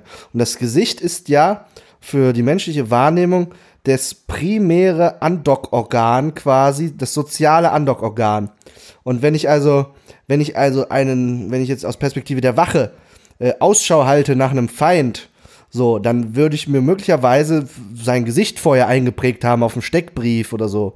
Und ähm, würde natürlich auch bei den äh, Gästen einer Party, auf der man auf Hitman vielleicht unterwegs ist, um irgendjemanden dort zu ermorden, äh, würde natürlich mir auch die Gesichter anschauen. Und äh, dieser, also sagen wir mal, dieser Grundeigenschaft des menschlichen Geistes, der menschlichen Wahrnehmung, dass wir also vor allen Dingen an Gesichtern interessiert sind und dort andocken, das trägt äh, das Spiel Rechnung, indem es einem ermöglicht zu sagen, okay, drehe ich mich mit dem Rücken dahin, fällt es dem sehr viel schwieriger, mich als Feind zu identifizieren. Was ich nur psychologisch an der Stelle total interessant fand, ist, du spielst ja, wenn du so ein Spiel spielst, immer eine Person. Also du spielst ein, eine Rolle. In dem Fall eben den Agent 47 oder wen auch immer. Und wenn du dann so eine Verkleidung nutzt, spielst du quasi eine Rolle in der Rolle, wenn man es ganz genau nimmt. Also du spielst den Agent, der jetzt Kellner ist oder sowas, der einen Kellner hm. spielt. Und das fand ich irgendwie ganz interessant. Über diese Relation auch zwischen dem, einem selbst und so einem Spielavatar müssen wir zu gegebener Zeit auch noch mal sprechen. Also ja. das ist grundsätzlich irgendwie Unbedingt. immer sehr interessant. Ähm, ja, äh, aber das mit dem Rücken zu drehen und Gesichter erkennen, finde ich auch bei mhm. Staff Games, ähm, also um jetzt diese äh, Verhältnis zwischen Spieler und äh, Spielfigur, äh, da macht es, denke ich, Sinn, sich anzuschauen, okay, gibt es vielleicht einen fundamentalen Unterschied zwischen Stealth Games aus der Ego-Perspektive oder äh, Stealth Games aus der Third-Person-Perspektive? Weil die ja gewissermaßen ganz unterschiedliche Fenster zur Spielwelt eröffnen. Und also mir scheint es schon zu, so zu sein, als würden Spieler aus der Third Person oder sogar Vogelperspektive selbstverständlich mehr äh, Informationen über die Gegner und über die Spielwelt einem halt äh, vermitteln und damit auch dem Spieler mehr an die Hand geben, ähm, mhm. um so eine Spielsituation zu meistern als Spieler aus der Ego-Perspektive. Wie zum Beispiel mhm. Thief, wie ja. zum Beispiel ähm, nach, je nach Wahl die Elder Scrolls-Spiele, die ja auch eine Third-Person-Perspektive mhm. optional bieten. Und bei Deus Ex und bei Dishonored bist du auch in diesen Ego-Perspektiven. Und ja, bei den Klassikern, ne, wie ähm, Metal Gear und äh, äh, Splinter Cell, äh, bist du in der Third-Person-Perspektive. Und allein durch die größere Distanz hast du natürlich mehr Überblick. Du kannst auch etwas sehen, was hinter der Figur passiert. Ähm, das gibt auf jeden Fall einen besseren, einen besseren Überblick, ja. Ja, das ist, das ist gewissermaßen äh, Literatur die, das, das äquivalente Beispiel zu dem auktorialen Erzähler, der irgendwie äh, alles weiß, der allwissende Erzähler. Wenn man also so ein Spiel aus der po Vogelperspektive betrachtet, du weißt letztendlich auch mehr, als eigentlich die Spielfigur wissen dürfte, die du steuerst. Ja, steu also äh, gewissermaßen auch ein bisschen eine ludonarrative Dissonanz, dass deine Spielfigur sich dann so verhält, als, als könnte sie eigentlich hinter die Mauer gucken, was du vielleicht als Spieler aus der Vogelperspektive wirklich kannst, aber eigentlich als die, die zu spielen, die spielen, die zu spielende Person nicht. Ja, ja ist im Grunde eine Superkraft. Ja. An manchen Stellen wird das ja in manchen Games ganz gut gelöst, ähm, gerade wenn sie, wenn sie in der Ego-Perspektive spielen, dass du dann äh, irgendein Gadget hast, das dir hilft. Also sei es jetzt irgendwie eine Mikrokamera, die du unter unterm Türschlitz durchschieben kannst oder ähm, dass du irgendein Display bei dir trägst, das ähm, ich glaube in den war es im ersten Metal Gear Solid so, ähm, oder im, ersten, im überhaupt Metal Gear. Ich bin mir nicht mehr sicher, aber dass du quasi so eine Minimap auf, auf einem quasi tragbaren Display bei dir hattest, die dir die Sichtkegel der Wachen, die du nicht sehen konntest, angezeigt hat. Also es, es gibt, glaube ich, schon zum Teil mehr und zum Teil weniger elegante Wege, dass das auch mit einer ähm, gewissen ludonarrativen Harmonie, wie ich jetzt von einem Redaktionskollegen bei Spielkritik gelernt habe, unterzubringen. Das spielt ja, also diese Verwendung von Gadgets ist, sagen wir mal, auch in Harmonie gewissermaßen mit dieser intellektuellen Power-Fantasie, weil äh, so ein Gadget, das muss natürlich erstmal erdacht werden von einem Genie am besten, so wie in den James Bond-Filmen oder so. ähm, äh, und dann ist ja quasi also die Verwendung, die korrekte Verwendung eines Gadgets und erfolgreiche Verwendung ist dann quasi auch eine Form der intellektuellen Dominanz. Also erstmal, dass man so ein, ein Hightech-Gerät irgendwie sich erdacht hat das also so eine komplexe Aufgabe erledigen kann und dann das im richtigen Moment einzusetzen, äh, ist quasi in Harmonie mit dieser ähm, Fantasie, dass man also diese körperliche Überlegenheit durch seinen Intellekt irgendwie wegmacht. Äh, mhm. wettmacht. Ja, wie Jessica, wie Jessica auch meinte, man lacht sich immer ins Fäustchen, wenn es dann so klappt. Ja. Ne? ähm, in diesem Zusammenhang würde ich ganz gerne noch mal zu sprechen kommen darauf, ähm, was ihr glaubt, wann äh, das besonders gut funktioniert. Wir haben jetzt ja über viele Momente gesprochen, wo es so ein bisschen zusammenbricht, das System, wo es nicht so gut funktioniert hat. Aber fallen euch dann auch Beispiele ein, ähm, wo es sehr gut funktioniert? Oder was denkt ihr, sind die Bedingungen, unter denen ein Stealth-Game besonders viel Spaß macht? Also ich habe für mich festgestellt, dass es mir vor allem dann Spaß macht, wenn ich in einem direkten Nahkampf tatsächlich unterlegen wäre. Also wenn ich ein Spiel habe, in dem mir Stealth-Mechaniken angeboten werden, aber es ist eigentlich mehr oder weniger irrelevant, ob ich die nutze oder nicht, weil ich mich auch einfach sehr bequem durchschießen könnte und da mit ziemlich hoher Wahrscheinlichkeit auf jeden Fall schneller und ähm, mindestens genauso gut durchkomme dann ist der Reiz gar nicht so da, diese Stealth-Mechaniken zu nutzen. Also, weil ich weiß, selbst, selbst wenn das jetzt nicht funktioniert, bin ich nicht wirklich gefährdet. Ich würde dem ähnlichen Punkt hinzufügen. Spiele, die diese Stealth-Mechaniken noch mit äh, Rollenspielmechaniken koppeln. Dort muss es für mich so sein, dass äh, die Belohnung für den Schleichweg gegenüber dem Gewaltweg, wenn also das Spiel einem mehrere Möglichkeiten gibt, die soll aus meiner Sicht höher sein. Äh, weil ja, weil, weil dieses Actionlastige, zumindest aus meiner persönlichen Perspektive, immer sowas hat wie den Weg des geringsten Widerstandes zu wählen. Was, was letztendlich absurd ist, weil eigentlich hat man ja, man hat ja mehr Widerstand zu erwarten, wenn man auf die draufballert, als wenn man sich an denen vorbeischleicht. So, ne? Aber ähm, häufig, äh, und das sp spielt auf etwas an, was, was, was du davor gesagt hattest. Ähm, äh, häufig hat man, also wenn es um diese Action-Parts geht, so eine äh, krasse Dominanz, dass es sich eben dann äh, nicht befriedigend anfühlt, wenn man den Gegner dann gewaltsam erledigt. Und nur also, wenn der Gegner wirklich körperlich überlegen ist und ich das, mich erfolgreich an dem vorbeischleiche, dann äh, fühlt sich das auch belohnend an für den Spieler. Ähm, ja, also ich bin gespannt zum Beispiel, wie das äh, neue, das Cyberpunk 2077 diese ähm, Fragen lösen wird. Ein Spiel, was sicherlich ähm, den Anspruch hat, auch bestimmte Spielsituationen möglicherweise durch Schleichen, vielleicht in Kombination mit Hacking, wo wir wieder bei der intellektuellen Power-Fantasie wären, äh, aufzulösen, konfliktfrei aufzulösen vielleicht. Ähm, aber wo auch, äh, wo auch wieder Rollenspielaspekte eine Rolle spielen wo ich doch hoffe, dass ich auch irgendwie dann manchmal die, die bessere Belohnung bekomme, wenn ich diesen, den, den, den smarten äh, Intellectual, Intellectual Power Fantasy Weg bestreite, als den, äh, ich metzel mich da jetzt mal durch. Also ihr habt jetzt hauptsächlich erstmal Spiele beschrieben, also die es grundsätzlich so ein bisschen zulassen, dass man auch anders spielen kann. Also das wären jetzt eben nicht die, die puren Stealth-Games, sondern halt so ein bisschen schon die hybridischen. Also selbst so ein Deus Ex erlaubt dann, dass man halt nochmal ein bisschen durchballern kann. Ähm, genauso wie in Assassin's Creed, wenn man eben gesehen wird, dann sagt man, naja gut, kommt eben das Schwert raus oder so. Ähm, oder äh, ähm, was haben wir noch äh, für, für Beispiele? Äh, genau, to Tomb Raider hast du genannt, Jessica. Das ist ja auch so, hat viel Stealth, aber wenn es eben nicht klappt, mein Gott.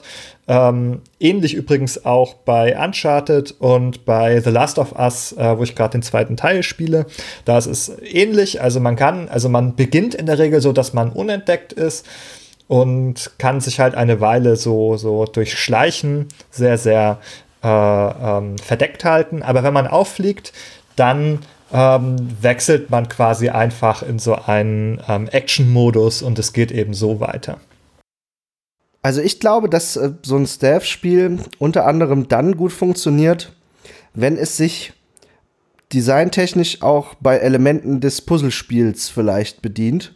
In dem Sinne, dass man also so eine komplexe Situation hat, äh, verschiedene Mittel an der Hand, um äh, verschiedene Handlungen, die man ausführen kann. Und möglicherweise führt nur eine zum Ziel oder vielleicht auch eine Auswahl an verschiedenen.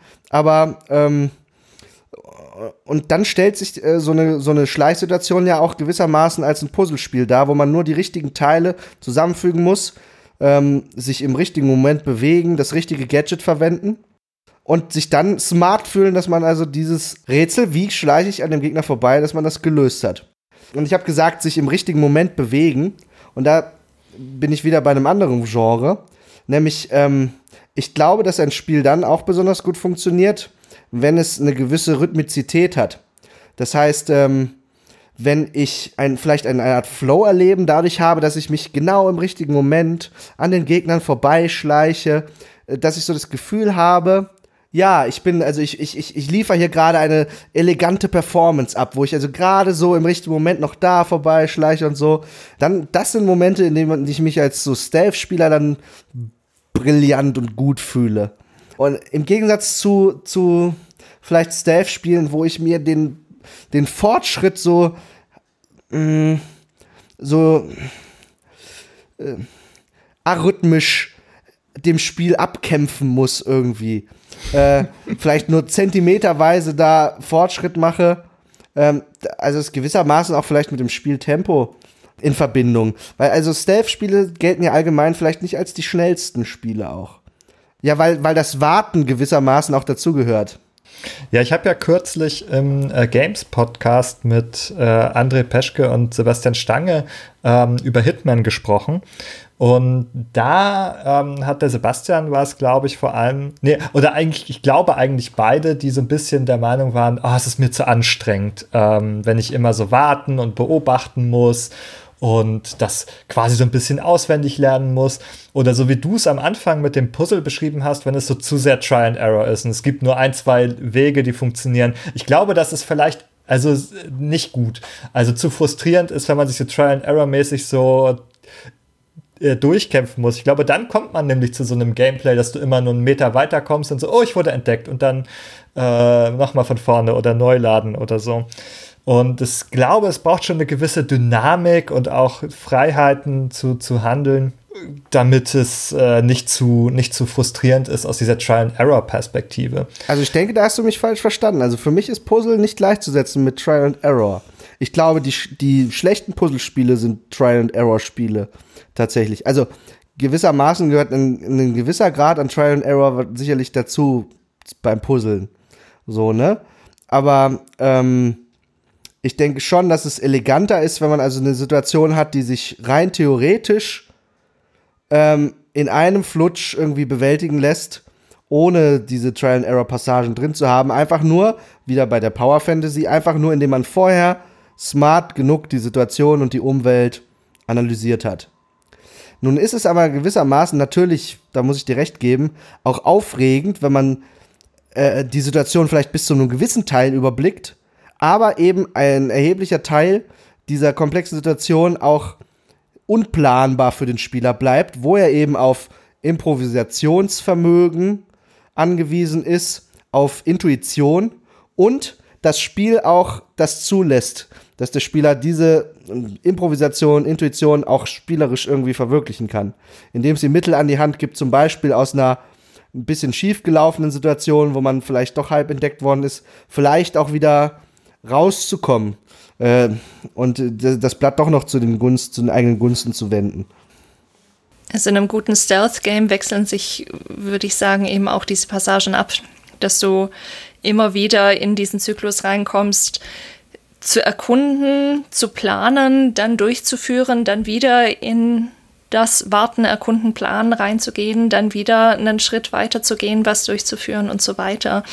Und ähm, was du angesprochen hast, habe ich für mich so ein bisschen unter dem Stichwort Linearität versus Nonlinearität mir überlegt, nämlich ich mag das auch nicht, wenn es quasi nur eine vom Spiel vorgegebene Lösungsmöglichkeit gibt, sondern ich mag das zum Beispiel ganz gerne, wenn ähm, mir eine Umgebung sehr viele verschiedene Möglichkeiten gibt, wie ich, wie ich jetzt an diese Sache rangehe. Kann sein, dass die unterschiedlich gut funktionieren, aber ich habe verschiedene Möglichkeiten.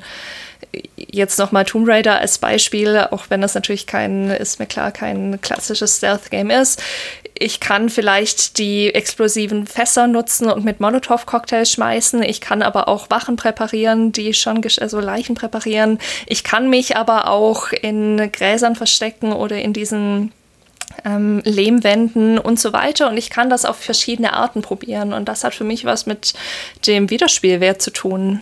Also ich finde ein Spiel viel, viel attraktiver, wenn ich die Möglichkeit habe, ein Level auch mehrfach ganz verschieden durchzuspielen und auszuprobieren. Ähm, würdest du dann so ein Stealth-Spiel bevorzugen, äh, was, wenn jetzt die, das Schleichen scheitert, einfach weitergeht und sagt, ja, dann improvisier mal irgendwie was anderes, also schieß jetzt eben oder ähm, lauf weg?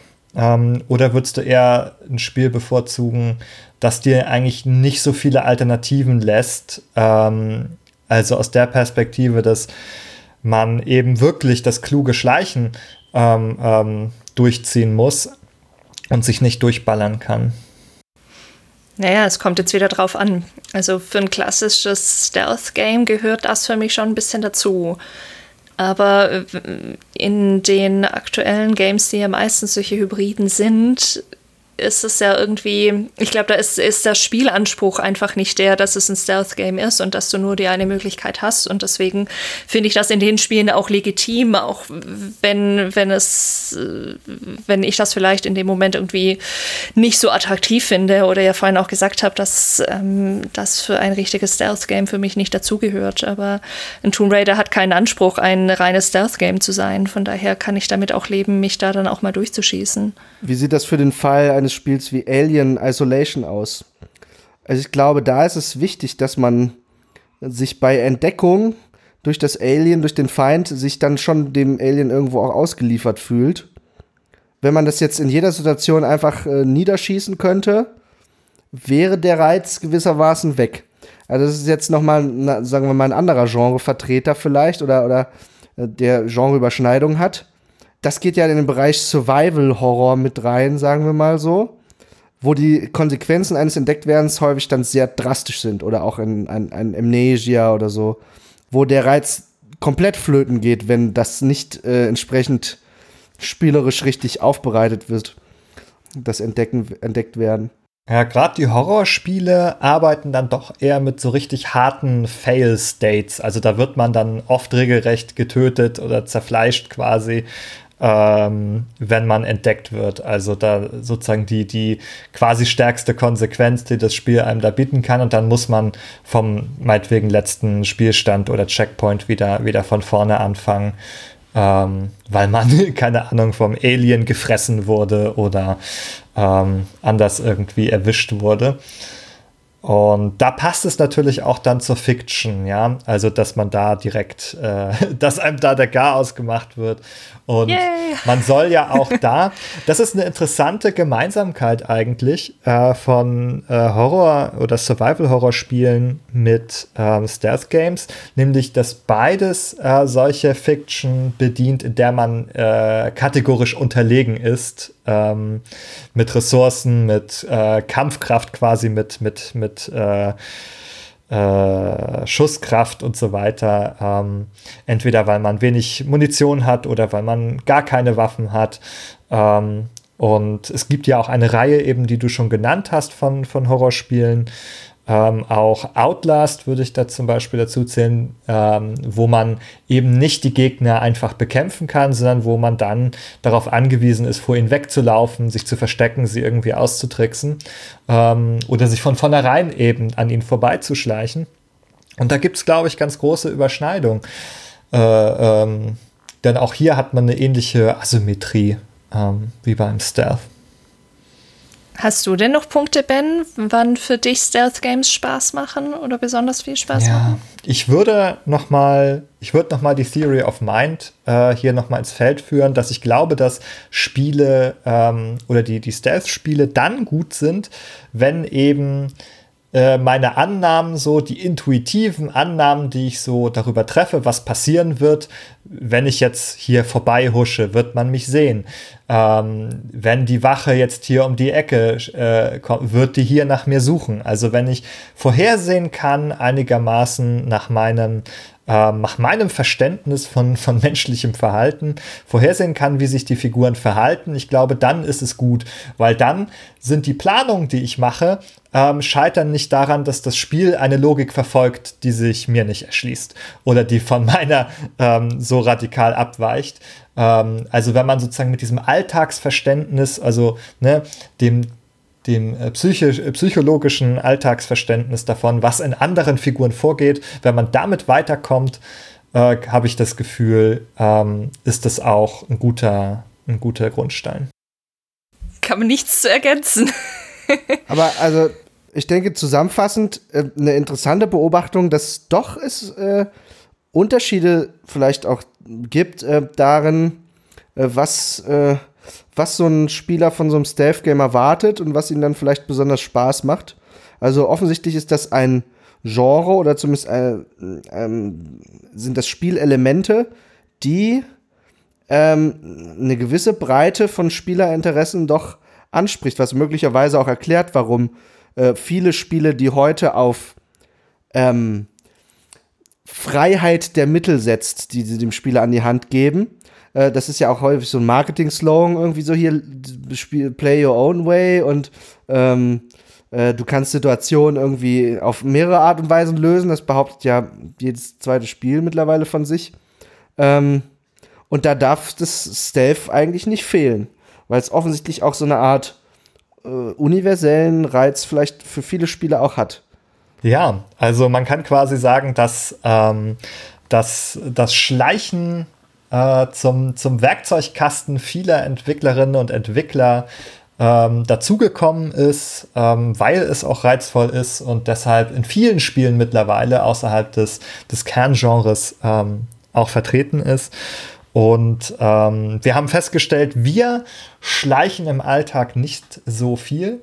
Ähm, aber wenn ihr, liebe Hörerinnen und Hörer, ähm, euch auf unsere Website schleichen wollt, um mehr über Games und Psychologie zu erfahren, könnt ihr das unter behind-the-screens.de sehr gerne tun.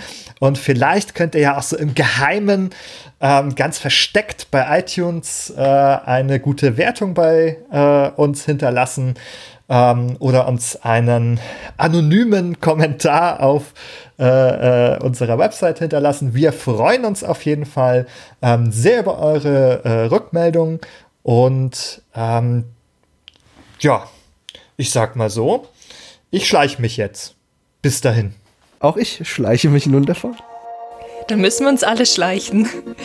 Macht's gut, hat Spaß gemacht. Ja, bis zum nächsten Mal.